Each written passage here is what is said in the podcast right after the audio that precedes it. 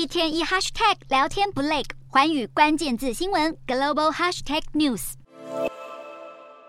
细心的检查运输带上一颗颗新鲜的鸡蛋。这些蛋农除了要担心珍贵的农产品受到损伤，这几年他们也承受着来自生产成本节节攀升的巨大压力。虽然美国近期的蛋价有下降趋势，但有蛋农表示，受到通膨影响，原料的价格也跟着飙升，导致这些蛋农必须负担高昂的生产成本。事实上，除了美国以外，这几年全球各地的蛋价都纷纷飙涨，就连被视为物价优等生的日本鸡蛋也难以幸免。原因是禽流感疫情在日本境内逐渐扩大，加上鸡饲料的价格也越来越昂贵，导日本鸡蛋现在的批发价格来到了每公斤三百三十五日元，也就是新台币七十六元左右，创下了三十年来的新高。